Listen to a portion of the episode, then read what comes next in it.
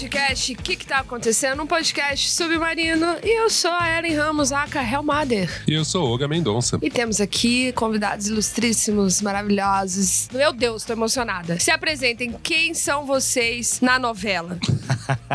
Salve quebrada, sou o Jeff Delgado, tenho 21 anos. Eu gosto de resumir que eu sou correria, tá ligado? Eu não paro, eu rodo a cidade todos os dias. Sou jornalista, sou fotógrafo autodidata. Mano, sou diretor, hoje eu tô pensando como diretor. Tô fazendo uns trampos de direção de clipe, de conteúdo em geral, pra algumas marcas e empresas. Mano, é isso. Um novão do corre e não pode parar. Marcha dos progressos. Eu adorei esse Tinder aí, né? Sou correria. Sou Pronto. Eu amo, eu amo. Gosto. Olá, eu sou Pepita, sou funkeira, sou militante, sou feliz, sou travesti, sou apresentadora, sou escritora e tô aqui pra gente criar uma confusão e a mostrar pras pessoas que tudo pode ser, só basta você respeitar. Maravilhosa. Por essa vocês não contavam, hein? Que casting, hein, gente? Que casting. Justamente. E hoje a gente vai falar, né? Vai falar qual é o impacto da cultura do funk no Brasil. Então a gente vai falar desde aquele comecinho ali do Miami Bass. A gente ouvia aquele rap de Miami. A gente aqui no Brasil começou a tentar reproduzir. E, meu, criamos uma coisa nova, que é o funk, né? Lembro que antes falavam baile funk, né? Depois os gringos falavam assim, favela beat, favela funk. Eu achei muito interessante, porque a gente pegou deles e se apropriou tanto que virou um pouco nosso. E a gente vai falar também dessa vivência de baile, de comunidade, das equipes de som lá das antigas e agora desse fenômeno recente que eu acho que devolveu um pouco o funk pra, pra essência, que é o 150 BPM. E se você quiser saber mais e ter outros episódios, não esquece ali de ir no nosso Instagram, arroba que que tá acontecendo, underline, ou Instagram, arroba submarino, que tá ali naqueles favoritos, nas bolinhas ali de cima. É só clicar, você vai ver outros episódios, mas primeiro escuta esse, que tá tudo, tá sensacional.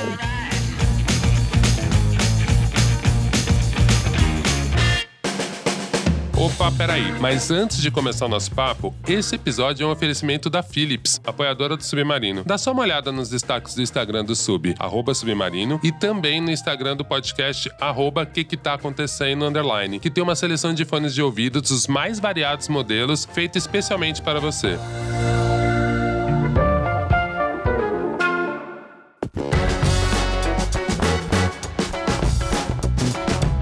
E aí, gente, pra gente começar a esquentar esse tema, né? Enfim, funk tem muitas vertentes, mas queria saber da história de vocês. Como o funk entrou na vida de vocês? Cara, o funk, eu sou carioca, né? Então é samba e funk. É o casamento perfeito. O funk entrou na minha vida, eu era dançarina, trabalhava com MC Didô, que hoje ele entrou até pra igreja. E já tinha dançado com outros MCs também, MC Copinho, MC Cris, que hoje cada um trilhou uma vida totalmente diferente. Eu acho que o único que continuou nesse meio é o MC Copinho. E nisso eu dançava. Então eu dançava pra MC em bailes de comunidade ou em casas de show. E aí, a primeira vez eu comecei com judô e viajar, ia pra lá, ia pra cá. E depois eu comecei a querer entender mais sobre isso. E aí uma amiga foi me oferecer uma música. Canta! Só que eu nunca me vi como MC, de, de botar a voz no microfone e cantar. E aí me deu uma música, fui num DJ amigo meu, ele produziu, botou a música e a gente soltou na rua. E depois disso que aconteceu de ter soltado a música na rua, as coisas foram acontecendo. Então, assim, o funk entrou na minha vida que já era uma coisa do meu cotidiano. É aquele lance de domingo, churrasquinho na porta de casa, tem que estar tá rolando funk. Dia de sexta, acordar, já vai pro salão, já faz a unha, já faz o cabelo, porque à noite tem baile funk. Então já é um preparativo, já é uma coisa normal pra gente que é carioca, baile funk, entendeu? E no Rio, o funk é uma coisa presente pra todo mundo. Toda festa rola um samba e rola um funk também. Mano, o funk entrou na minha vida de diversas formas. Lembro que eu era só. Era mais um jovem de quebradinha ali, ensino, ensino fundamental. E MCDD já tava comendo solto, olha o kit, aquelas coisas, aquelas montagens de PowerPoint. E você tá frenético, você queria um. Já era, era a época da ostentação, você já queria um tênis melhor, já chorava mais pro seu pai, pra sua mãe pra comprar um tênis melhor. Então o funk veio muito na minha vida. Uma, uma, uma fase bem marcante foi essa, esse início do funk ostentação aqui, que principalmente São Paulo, capital, que veio muito da Baixada, mas veio o funk ostentação aqui na capital com Guimê, com Dedê. Foi muito marcante na minha vida nessa época de ensino fundamental. Eu era novão, assim, devia ter uns 11, 12. Eu era da igreja. Então eu, escovia- eu escutava meio escondido da minha mãe, porque você tinha que se enturmar ali e tal. Minha mãe é missionária, evangélica, então você imagina. tinha que escutar escondido e tal. Já fazia umas montagens ali, soltava no YouTube. Até hoje eu tenho uma antigona lá. Você fazia aqueles biquinhos, aquelas, aquelas fotos, aquelas coisas. E aí, meu primeiro contato com o baile em si, assim, foi depois de uma festa junina que rolou na escola. Eu fui no fluxo do Chimbó, que é lá na, na, no Jardim Rosana, próximo a Campo Redondo, minha quebrada, é onde eu fui criado. E aí, então, foi um primeiro baile, assim, um novão, aquele clima, aquele céu aberto, aquele bebida, cigarro pra lá, todo mundo pra lá, carro, todo mundo embrasadão. Então, foi um dos primeiros bailes. Depois teve um fluxo muito, tinha um fluxo muito famoso chamado Rua dos Baiano, que ele rola só, acontece uma vez por ano no Natal, lá na, na Zona Sul. Foi outro baile marcante. Então, o funk sempre veio de diversas formas na minha vida, principalmente na época da escola ali. Tava tudo acontecendo, tudo frenético, a cultura tava crescendo do funk ostentação, Dedê, Guimê, tudo acontecendo. Então, entrou dessa forma, assim, a época da escola, assim, a época que tava hypando tudo, todo mundo tava consumindo, todo mundo tava dançando. Era a época que começou os passinhos, o passinho do Romano ali veio depois também. Então, entrou bem dessa forma. A época da escola, assim, foi a época frenética que eu estava escondido, ia pro baile escondido ali. Minha mãe descobria que me batia, mas aconteceu, aqui estamos, né? Tá certo. É, pra mim é meio engraçado, porque aí rola um choque geracional. Fora essa questão Rio e São Paulo, né? Sim. Eu vi que a Pedrita falou, realmente é até difícil pra carioca separar, né? Qual o primeiro funk? Não sei, já nasci já tinha. Sim, entendeu? A total. Xuxa já falava. Em São Paulo era meio engraçado, assim, ainda mais da minha geração, esse pouquinho mais velho. Todo episódio eu me exponho, né? Real? Todo episódio, eu tenho que falar ele que sou fala que né? tem artrose. Todo- Então, quando eu chamo a rinite pra galera aqui. E pra mim era meio engraçado, porque eu sentia aqui em São Paulo a cultura do rap periférico era mais forte. Óbvio que pagode aqui, pagode 90, eu acho que era um pouco essa relação Sim, que você fez do samba, sim. né? O pagode, quando eu cresci, era pagode, rap, rock pra caramba. Tinha uma galera, mesmo em periferia, as pessoas têm uma ideia que as pessoas não ouviam. A mesma galera que ouvia Guns N' Roses ouvia rap e pagode, era uma loucura. Mas pra mim sempre pareceu uma coisa assim, puto, o que, que a Xuxa tá tentando empurrar na gente? Mas eu me lembro quando eu vi Feira de Acari, numa das novelas, que era Barriga de Aluguel, eu lembro que ali foi a primeira vez que eu falei assim: ah, mas tá, até que é legal isso aqui. e era engraçado porque eles falavam melô, ou eles falavam assim, o rap de não sei o quê, ou a melô. A melô também era uma coisa que era muito engraçada. Eu ia nos bailes e a galera não sabia a música em inglês e fazia a versão em português, meio cantando em cima do ritmo. Não só no funk, mas também cantavam muito no house, no tech house. Não sei se vocês lembram de Snap, que tinha, tinha uma música, era Say Uh, so, Side, huh? Say Up, so, Side, 98, huh? cara. Eu acho que sou 98. Não, eu acho que essa, essa música tocava numa série que tinha no SBT, que era do. Eu acho que era o Príncipe. no- O Maluco no Pedaço, né? viu? Então, e era muito engraçado, porque eu lembro que pra São Paulo era diferente do Rio. O Rio, a galera sabia, ó, isso é um melô, isso aqui no que. É. Em São Paulo, eu lembro que era muito difícil gente que entendia que assim, isso é funk, isso é rap. E eu já era meio nerdzinho do rap, então eu ficava lá pesquisando. Então eu falei, ah, então é o rap de Miami. A galera de lá começou a pegar o tererê, enfim, vários ritmos, né? E eles no Rio começaram a fazer um pouco diferente, menos sério, né? Não, eu menos acho que no sisudo. Rio tem várias colocações do funk. E como tem- eu vejo que tem aqui em São Paulo, que é muito forte a ostentação, né? É muito aqui em São Paulo Show, mesmo. né? No Rio é funk, funk pra você dançar mesmo, funk melody, entendeu? Tem um funk pra você dançar, tem um funk melody e tem um funk pra você, oh, tô em casa. Esse é o funk, entendeu? E tem funk pra você falar assim, agora eu vou me juntar, vou botar minha mão na caixa de som e vou dançar mesmo. Entendeu? É agora. Eu acho que tem essa, essa coisa assim, como algumas pessoas falam, funk pra tocar na festa de família e funk pra tocar dentro do carro quando tá com os amigos. No Rio tem muito Verdade, isso. Verdade. E aqui em São Paulo eu vejo que é muito assim, ostentação, é, mais na parte de ostentação. Eu percebi muito isso, não? Eu lembro quando eu vi a primeira vez o funk da Juliette. E eu fiquei assim, porque como eu via rap, eu falava, cara, lá na gringa, principalmente com o 50 Cent, ele deixou mais popular esse estilo. Então, assim, ele falava disso, ele falava de ostentação, falava de marca, e era uma coisa muito Nova York, muito, muito cortadinha ali, né? Ele dava várias marcas de lá, bebida e tal. E aí, quando eu vi a galera, primeiro em Santos, fazendo, depois vindo pra São Paulo, e aí eu vi os clipes da Condizila, que eram muito parecidos com os clipes de rap desses caras da ostentação. A câmera mais baixa, filmava uma casona, um carrão, um planinho É, ali. era Era Gordãozão. e era estranho, porque o rap de São Paulo era muito sério pra fazer isso. Então, assim, a gente não tava com isso, não. Que é isso, ficar mostrando minha casa, falar só de dinheiro, tanta gente morrendo de fome, aí eu vou ficar falando de coisas que eu não tenho. é. E na gringa, os caras alugavam as coisas, eles não eram donos, né? Então, pra mim, me pegava muito isso. E aí, quando eu vi aqui já no Rio, já era outra coisa, né? É. Já era bem mais relaxado e tinha de todos os estilos. Pra São Paulo, funcionou essa coisa da indústria, né? Sim, né? À toa que, tipo, no Rio, cê- os artistas se destacam mais que as produtoras. Em São Paulo, a produtora é- às vezes é maior que o artista. Total. Aqui em São Paulo tem a Codizilla e a GR6, né? Que são duas coisas maiores, né? de maiores aqui. Lá no Rio é diferente. Os MCs são mais conhecidos do que as pessoas que escreve, produz. Lá tinha um fenômeno que aqui demorou, dessa questão dos bailes, né? Da Furacão, dessa Lá é muita. Aqui eu vejo que o funk aqui de São Paulo é mala de carro, né? Em porta-mala. Isso. No Rio são equipes que é quase de um tamanho de um prédio. Sim. Que para algumas pessoas é assustador. Então no, existe Furacão 2000, que era top. Depois People, Dragão Bolado, Espião Choque de Monstro. Então foram equipes que fizeram muitas histórias e faziam muitos bailes em comunidades do Rio. E depois elas passaram para o asfalto. Que a maioria dos bailes começam na comunidade e a gente trouxe pro asfalto, que são baile de Patrícia. Entendeu? Que é quando chegou em Brasília. é, ensinar as, as patricinhas a dançar. Porque as pessoas, eu vejo que aqui em São Paulo, as pessoas vão pro baile funk, as meninas botam um shortinho, um tênis e um cropped, né? É. No Rio, não.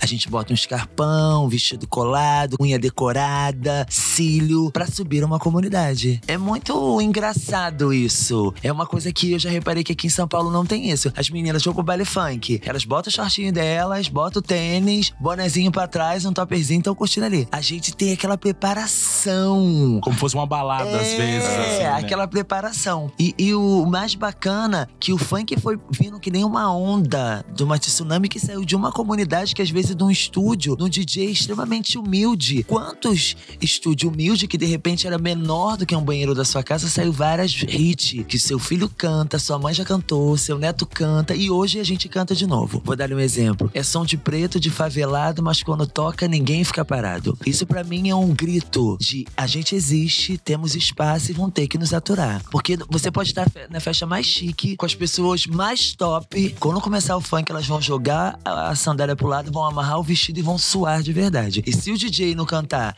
Claudinho Bochecha, MC Leozinho, elas ficam coisa. Mas os filhos não querem ouvir esses MCs que já passou, que fizeram a história do pai, do tio, coisa. Eles querem ouvir os atuais. Deixa eu só corrigir pra não ficar parecendo, né? É que em Brasília, na real, né? Pra quem não sabe, eu, enfim, sou do Goiás, mas passei a, a vida toda lá em Brasília até vim pra cidade grande, ê, São Paulo. Aô, Goiás! Aê, Pequi! E aí, a verdade é que Brasília tem uma cidade nova, né? E a maioria da população dela veio do Nordeste. Só que Brasília tem uma população gigante do Rio de Janeiro também. Inclusive os bairros cariocas, né? Por isso que Brasília também tem uma cultura de futebol carioca sinistra, assim. Brasília é futebol carioca real. Paz. Então tem cruzeiro e tal, que é geralmente onde tem os sambas, que é geralmente onde tem ali festas de funk. Só que Brasília tem uma essência também, uma cultura de rap, né? A gente tem documentário que foi o rap que já se criou em Brasília, né? Tem um cineasta que fala, tem um documentário ficção, é o, o Branco Sai Preto Fica, tem essa história do rap. E o funk chegou em Brasília com, né, os cariocas, claro, essa galera ali que mora em Brasília, que ia, voltava, trazia ali, tipo, ia passar férias no Rio, né? E voltava, né, exportava, Sim. mas também veio muito com rap, né? Então foi uma junção, assim, e, e é interessante, porque ele veio, de fato, de uma cultura de Brasília, assim, mas ele veio da galera de fora que mora lá. Mas foi entrando, e é isso, aí foi entrando, claro, na festa ali da Patricinha, Isso. foi entrando, aí você ia pra um samba, aí no intervalo do samba tocava e você Isso. fala, uau, que, que música é essa? E eu tenho 32, né, entregando aqui também, é, não tinha essa, não tinha internet, né? Então você pegava, escutava, escutava de novo, No Rio é assim. Se você tiver numa roda de samba, é o samba. Nos intervalos tem que rolar um funk. é isso, exatamente. Até hoje no Rio é assim. E eu não sabia dessa. Por isso que eu, é, a gente, ser humano, tem o direito e a obrigação de aprender a ouvir e criar conhecimento. As pessoas sempre falam que quem lê viaja, mas quem escuta viaja também. Eu não sabia que Brasília tinha essa parte que era muito Rio. Super. Cruzeiro. Oh, Pô, é foda. tem uma parte de Brasília que o sotaque é carioca. É muito engraçado.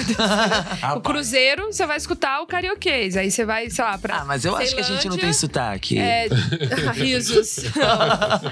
É, mas é bem isso, assim, é bem misturado. É, a capital, né? Quando a capital mudou, né? Então era o vô de todo mundo, era meio uma grande parte do- dos meus amigos de Brasília, o vô é carioca, né? O vô é Um- um carioca, ou o cariocas. vô é nordestino, tipo Piauí, Isso. Fortaleza, aí vai. Nordeste inteiro também em peso. Só, não- só os paulistas que não. Na verdade, a galera vem pra São Paulo, né? É. Não vai pra lá. É verdade. Boto fé. Eu achei interessante isso que a Pipita falou. porque me bateu uma coisa, né? Eu lembro do momento que no final das festas de formatura e final de casamento começou a tocar funk. Sim. E aí depois Era eu o funk lembro. mais limpo, né? Porque É, antes do final de casamento não tocava. MC É, Marcinho e e. Cacau, Dando e Tafarel. Muito assim. MCs que era. Ah, essa música pode tocar. Esse Leozinho, se ela dança, eu Leozinho, danço é. Ela dança, É. muito forte. É uma coisa que, né? que eu acho que marcou muito. Entendeu? Total. Então. é- E era E isso. era Lá no aceitável, Rio né? sempre tocava e tocava tudo. No final era liberado. Tá todo É. mundo bêbado. Às vezes até tocava proibidão. E tudo bem, dependendo da aí, festa. não, pra né? fechar, era, não- tocava que era de lei. Ei, potranca, chega aí. Nossa. Te dá uma ideia, Nossa. chega aí. Se quer dançar Quem se viveu, viveu. Quem pra viveu, e pra viveu. cá, pra sacudir. Aqui, E mexe o corpo até o chão. Amo essa música. Nossa, essa é E foda. quem não essa sabe esse passinho, não, aí vai. E Claudinho Bochecha, gente, eu lembro do CD, assim, de ter a cultura de comprar e ter a fita e comprar É. o CD, escutar e levar pra O festa. Lembra que a gente ia pra festa e levava, assim, ó, o que era pra É. tocar? Tipo, ah, toca isso aqui, ó. Ah, Ellen, traz o CD. Eu lembro que um vizinho Isso. tinha o CD do Claudinho Bochecha, então ele levava pras festas. Eu tinha um Nosso vizinho. sonho não vai terminar. Nossa. Nossa. Olha que engraçado, eu lá de Brasília, não sabia nada sobre favela. E aí, quando ele começava na praça da Playboy, eu cantava tudinho, né? Eu era adolescente. E aí, depois eu fui descobrindo o que, que era cada lugar. Quando eu viajei pro Rio de Janeiro, tinha família no Rio. Eu falei, ai, é isso É que ele tá aqui. cantando Sim. nessa música. Tipo. Ou em Niterói, no É. Chumbado, no...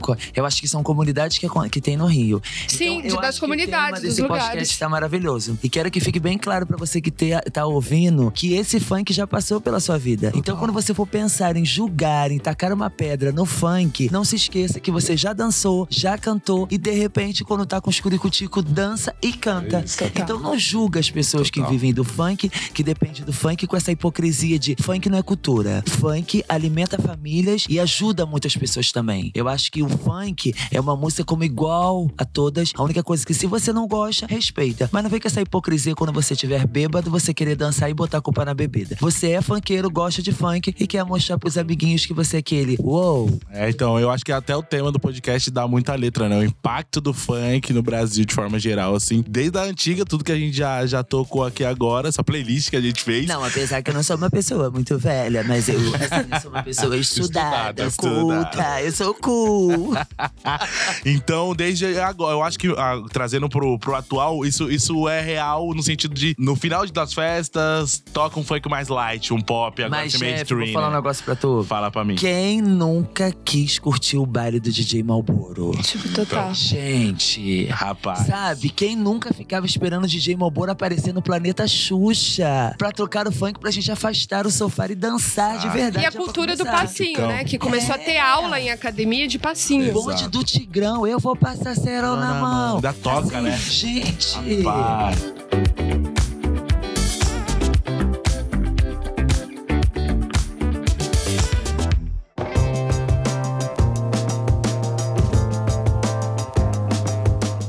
Pensando muito nessa questão, né? No funk, a primeira vez que eu vi alguém trazer discussão de gênero foi com a MC Creu. Na verdade, acho que né, quando apareceu. Sim. Quando apareceu a música Creu, mas principalmente que ali começou a aparecer aquela onda das mulheres, né? Frutas, né? Que foram. Que a primeira a começar foi a melancia, que ele surgiu com a melancia, que o nome dela de verdade é Andressa Soares, entendeu? Que era dançarina. Passou por alguns grupos de funk no Rio de Janeiro, como Gaiola das Popozudas, Jaula das Gostosudas. Muita jaula, né, gente? Maravilhoso! Essas mulheres. E aí surgiu Andressa Soares, mais conhecida como Mulher Melancia, que foi a única fruta que posou pra várias vezes a Playboy nacional e mundial. Mas e e sabe uma coisa que eu achava meio, principalmente nessa primeira geração, uma personagem que sumiu e pra mim era muito estranho ver o jeito que era usado e hoje em dia eu vejo que pouca gente fala era da lacraia, por exemplo. Sim. E aí a gente começa a entrar na sigla mesmo. Hoje, se eu tô aqui, se a Pablo tá aqui, se a Aretusa tá aqui, se a Lia tá aqui, se a Glória tá aqui, se todas as drags estão aqui. O maior culpado se chama Lacraia, entendeu? Que usava shortinho, usava saia de babado, meia arrastão, dentro de comunidade, de levar tomate, latada, É e isso. mesmo assim não desistia. Foda. Então eu acho que é muito hipocrisia, muito deboche. Falar que fulano, bertano, ciclano, hoje, se a pessoa tá em tal lugar, ela me ajudou. Não. Jorge Lafon me ajudou. O Lacraia me ajudou. Entendeu? Então são pessoas que a gente tem que prestar atenção no que a gente dá rótulos. Eu nunca vou querer receber rótulos de nada. Eu só quero ser o que eu quero ser, da forma que sou e da maneira que sou. Não precisa gostar de mim, só me respeita. Então é muito fácil agora as pessoas chegarem e falar, ah, graças a fulana a gente chegou. Não. Graças a essas pessoas que não são valorizadas. Como partiram também, né? Sim, que foi a primeira a levar a pedrada pra depois a gente aparecer. E botar um croppedzinho e botar um shortinho. boinazinha, eu lembro da Lacraia. Entendeu? É. Apareceu, foi pra Angola. Ela pisou na Angola e dançou de sainha e babadinho e tava lá. Então, assim, já passou muita coisa. Eu acho que o Serginho, só o Serginho, MC Serginho, um beijo pra ele, um beijo pra todo mundo da comunidade do Jacarezinho, sabe o que ele passou com a Lacraia. E mesmo assim ele não desistiu. Ele vestiu a camisa de uma vida que ele não sabe o que é. Ele não sabe o que é ser gay, negro numa periferia. E ele vestiu uma camisa, defendia. Então eu acho que falta um pouco na sociedade é respeitar as pessoas que fizeram o seu caminho, respeitar a caminhada das pessoas. É muito fácil agora você sentar na janela, jogar o seu cabelo pra fora e seu braço pra fora e fazer, ó, let's go people. Não. Vamos respeitar as pessoas. Vamos dar voto pra quem merece. Então, eu acho muito engraçado isso das pessoas. Ah, olha, se hoje eu tô aqui é porque eu passei por ele. Não. Se hoje eu tô aqui, o culpado é o Lacraia. É a Vera Verão, que é o Jorge Lafon. Que Deus o tenha, os dois num bom lugar. Então, vamos parar com isso. Até o Ney Mato Grosso, com as roupas que ele botava. A própria Rogéria. Eles botam a cara mesmo pra depois todo mundo aparecer. Abriram caminhos. né? Claro! Então a única coisa que a gente tem que fazer é valorizar e respeitar essas pessoas. Então, assim, se eu tô no funk, o Lacraia tem parcela de culpa. Porque foi o primeiro. Quantos vídeos a gente botar no YouTube, a gente vai ver show, as pessoas tacando latinha nele, tacando tomate nele. É mesmo nos programas, né? Eu fico pensando, primeira vez que eu vi eh, os dois, no Serginho e na Lacraia, eu via em programas de humor. Sim. Demorou até chegar em programas mais sérios e Eu pra lembro família do toda. porque- Leão Lobo. Eu, eu era criancinha, eu era pequeno ia na Band ali. Foi o primeiro momento que eu vi, era querendo uma rede nacional. A Band era um pouco É. maior ainda do que era mais popular e naquela época, tipo, Lacraia e Serginho. Tá Imagina pra um domingo, uma família tradicional, de repente Exato. aparece uma gay negra da periferia dançando de saia de babadinho, uma meia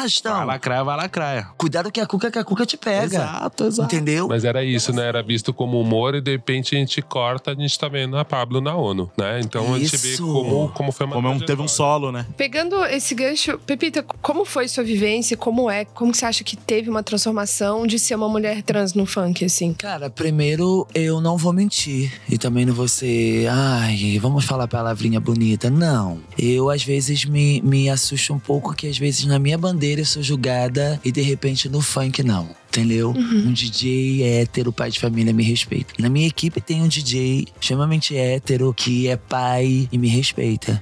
Entendeu? Se eu tiver que trocar de roupa na frente dele, morreu o assunto. E se ele vê alguém falando mal de mim, ele discute mesmo. Não, tá falando mal dela por quê? Você conhece? Eu trabalho, eu sei quem ela é. Então, a minha entrada no funk foi muito assim, uma quebra de barreira. Porque as pessoas estão acostumadas com fruta, MCs, meninas, peito durinho, corpinho durinho, MC homem, e de repente chega uma travesti cantando funk. Eu nunca morei numa comunidade, mas amo uma comunidade. Quando eu morava no Rio, eu me cuidava numa comunidade. Unha, cabelo, depilação. E ainda fazia feira dentro da comunidade pra levar pro asfalto onde eu morava.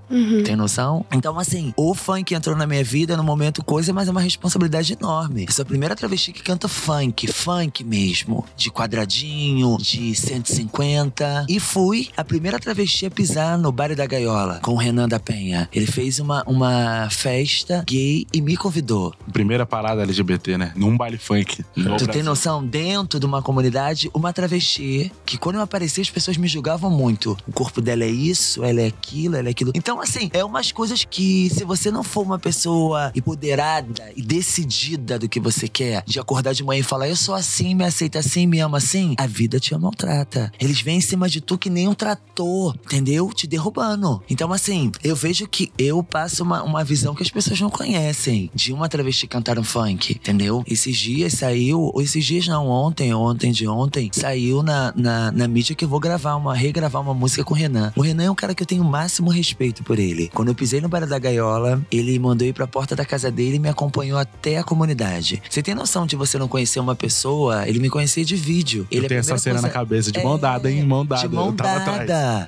De mão dada. Entendeu? De mão Foi dada. foda. Montou um, cama um, um camarim pra mim, eu fiquei lá. Não vou mentir pra vocês que estão aqui no estúdio comigo e pras pessoas de casa que eu fiquei com medo. Você poderia me achar linda, você poderia me achar linda. De repente o teu amigo fala: caramba, que porra é essa? Desculpa o palavreado, gente. Da onde saiu isso? Entendeu? Então, assim, eu falei: se tiver que ser, vai ser. Pra quem já apanha da vida, o que é uma latada? Eu tiro de letra. Capaz de eu bater no peito e ainda pegar a latinha do chão e beber, saber se tá geladinha. Então, assim, eu pisei no bar da gaiola e o público que foi pra ver era aquilo assim: se ela foi, eu vou. E as gays foram de shortinho, barriguinha de fora. E quando o Renan anunciou que eu tava ali, eu nunca vi tanta gente gritando. Então, assim, tinha algumas cenas do show que eles cantavam mais alto do que eu. Eu fiz a música uma vez piranha, piranha até morrer Eu amo. que você via que as meninas batiam no peito e cantavam "É uma vez, piranha. Sabe assim? Nossa, meu grito de libertação e uma travesti que canta, entendeu? Então, assim, eu criei um amor e uma admiração pelo Renan muito grande. Eu tenho um respeito por ele muito grande. E ele é ser humano.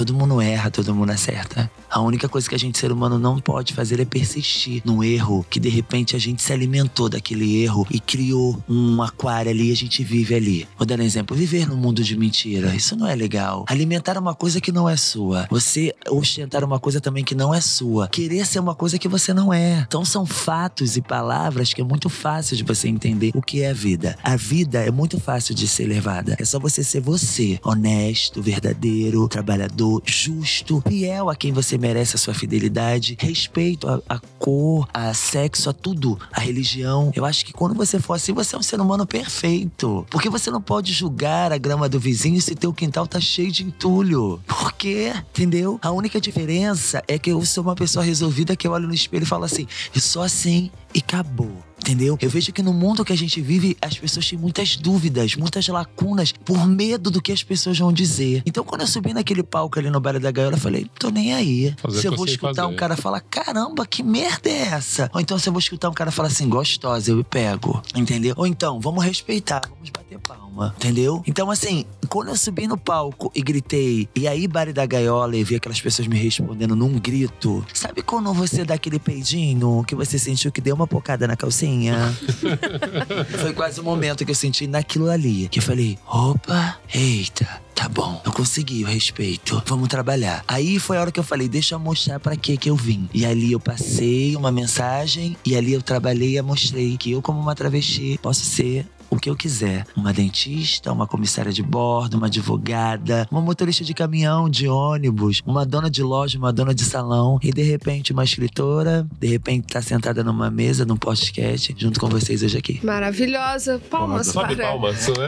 Por favor. Pepita, revolução Muito no foda, funk. que foda. maravilhoso. É, é muito incrível você falar dessa transformação. Daí você ir pra um, pra um baile do Renan, É. pra um baile da Gaiola e ter um público, sabe, LGBT, assim, sabe, foda. É, isso E, é- sabe de se sentirem à vontade Não, de ir, aí. ir até lá, né? Porque eu estava. Então, peraí. Porque você tava. Então, tipo assim, se a ela Pepita. fala se ela vai ela é estar, eu grandona vou. pra caramba, se ela tá, eu também tô. Então, assim, é complicado. É uma responsabilidade que você tem. Porque quando eu falei com o Renan, a única coisa que eu falei pro Renan era assim: eu quero que meu público venha da forma que eles quiserem. A única coisa que a sua comunidade tem que fazer é nos respeitar. Porque a gente vai respeitar o espaço de vocês. E foi o que aconteceu. E nisso eu criei esse carinho muito grande pelo Renan e pela companheira dele, que me trata muito bem, assim. Então, assim, eu acho que nada pra mim é difícil. Porque eu sei aonde tem que entrar um ponto, uma vírgula, uma exclamação. A gente, ser humano, que tem essa mania de criar situações onde não existe. Qual é o problema de uma travesti cantar funk? Nenhum. Qual é o problema de uma travesti entrar no banheiro feminino? Nenhum. Uhum. O problema é ser eu.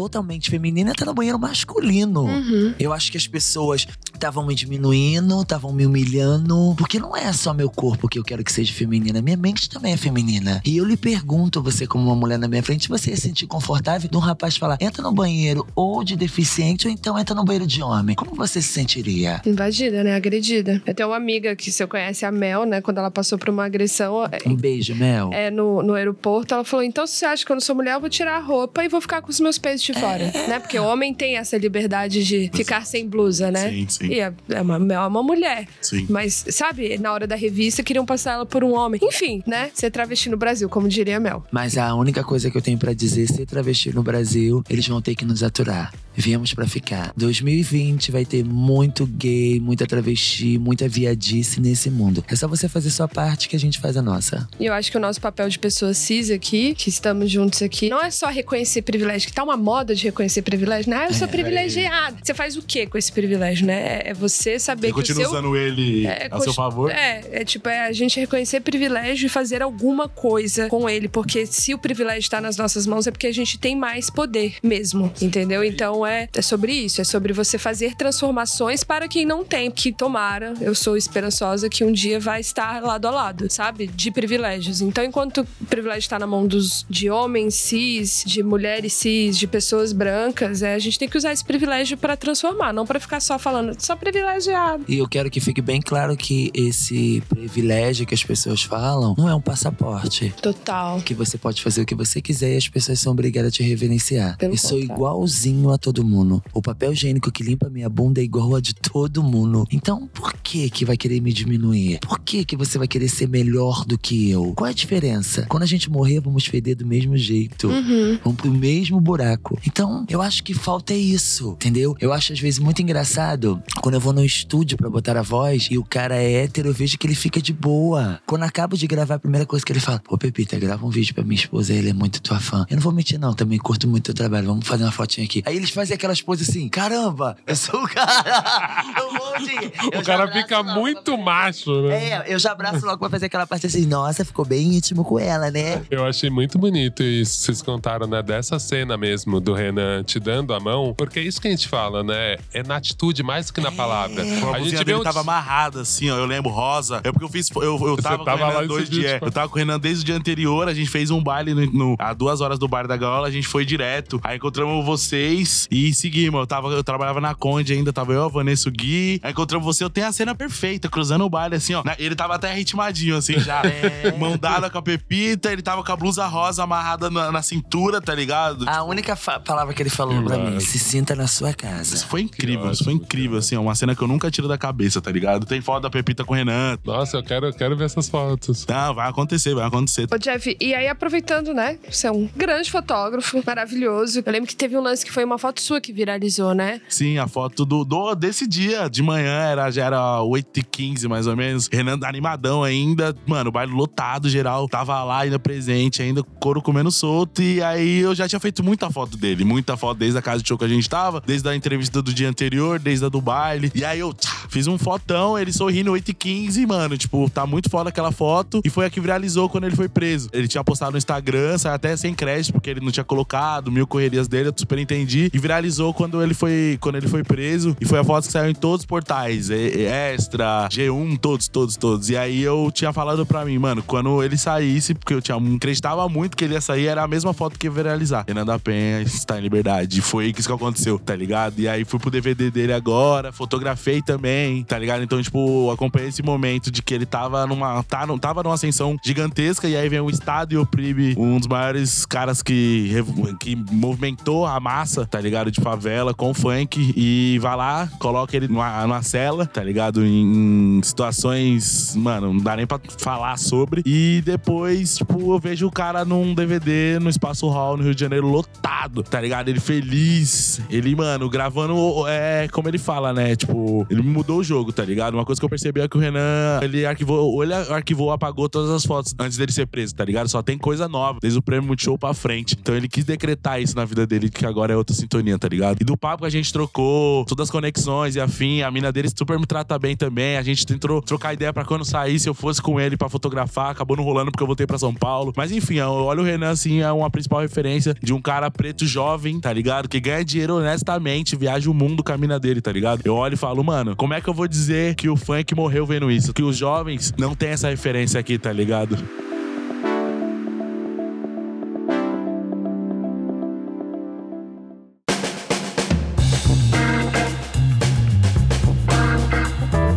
Aí, pra gente encerrar, até já pegando isso, vocês acham que o funk é, é a voz do jovem brasileiro ou não? Eu digo sua, de você que tá em casa. Se você acha que você tem um talento bacana, uma mensagem bacana pra mandar num gogó, bota pra fora. Palavras, situações mudam muita coisa. Então eu acho que você pode ser funkeira, não importa. Cantar seu funk, mandar a sua mensagem, defender o funk. Julgar é muito difícil. Porque é muito fácil você julgar uma coisa que você às vezes não consome. Os seus amigos que consomem, você fala assim: Mano, eu acho que não se encaixa comigo funk. A gente não tá falando de se encaixar ou deixar de se encaixar. A gente tá falando que é uma coisa que veio pra ficar. Que seus pais ouviram, seus filhos vão ouvir, seus netos vão ouvir e de geração vai pra geração. Eu penso um 100% assim e, e, mano, é isso. Tipo, é funk é geração, né? No começo a gente ficou lembrando coisas da antiga, a coisas atuais, as coisas, coisas que irão de vir, a gente não sabe também, desde de vertentes e ou vertente que vai e volta, desde de conscientes e afins. Mano, eu acredito muito nisso e, mano, funk não tem como. É, eu, eu escutei o Renan falando no DVD dele. Ninguém vai calar o funk, tá ligado? Ninguém vai. A favela, ninguém. Não tem como. É um bagulho muito grande. É uma massa, é uma cultura, tá ligado? É uma cultura. E cultura, você pode tentar oprimir, destruir, mas a gente tem muita força. A gente tem Pepita, a gente tem Renan, a gente tem Rebeca, a gente tem muita gente. A gente tem muita gente. Desde São Paulo, Rio, Recife agora com Brega Funk, que é muito forte também. Então, mano, pode até tentar. Pode. Assim como, por exemplo, o Renan hoje é uma, A gente ficou falando muito dele, porque é uma coisa de exemplo. Mano, prenderam o cara, o cara voltou como? Tá na Globo, tá ligado? e aí, vão tentar de novo? Porque é isso, tipo, podem tentar, mas vão voltar 10 vezes mais forte. Eu só tenho uma coisa pra dizer: tudo que você tenta oprimir ou diminuir, pega força. Tipo, embalo, Pega né? fogo. É tipo estilingue. Tchau. Gente, com essas palavras, né, tá, tá bonito. A gente precisa discutir muito. Nossa, quando você falou aqui. brega funk, eu falei, meu Deus, não fala. Seguinte, gente, pra gente continuar essa conversa, fala pra mim as redes sociais se vocês estão, onde a gente segue vocês, porque o papo tem que continuar e aí a galera vai discutindo. Então, ó, o meu arroba é Pepita. Você pode ir lá, pode curtir, pode Mandar carta pra mandar Pepita. Carta pra mim, pode se, se encaixar em algum momento ali. Eu só acho que se você não se encaixa em nada ali, não fique perdendo seu tempo, nem gastando seu 4G pra falar besteira, senão vai ser bloqueado. E qual é o seu, o seu canal de YouTube? Pepita também. Eu queria ter esse privilégio de ter todos os users igual.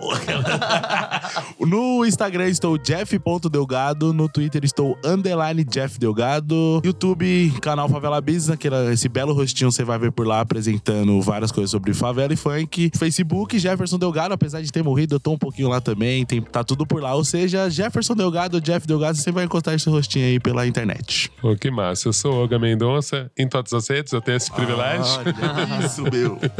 Me segue lá. E eu sou a Helmader, me segue lá também. Gente, muito obrigado pela presença de vocês. Infelizmente acabou. Valeu, Ah. galera que tá escutando. Continua ouvindo a gente por aí. Sigam a gente também. Tchau. Obrigada, gente. Uh!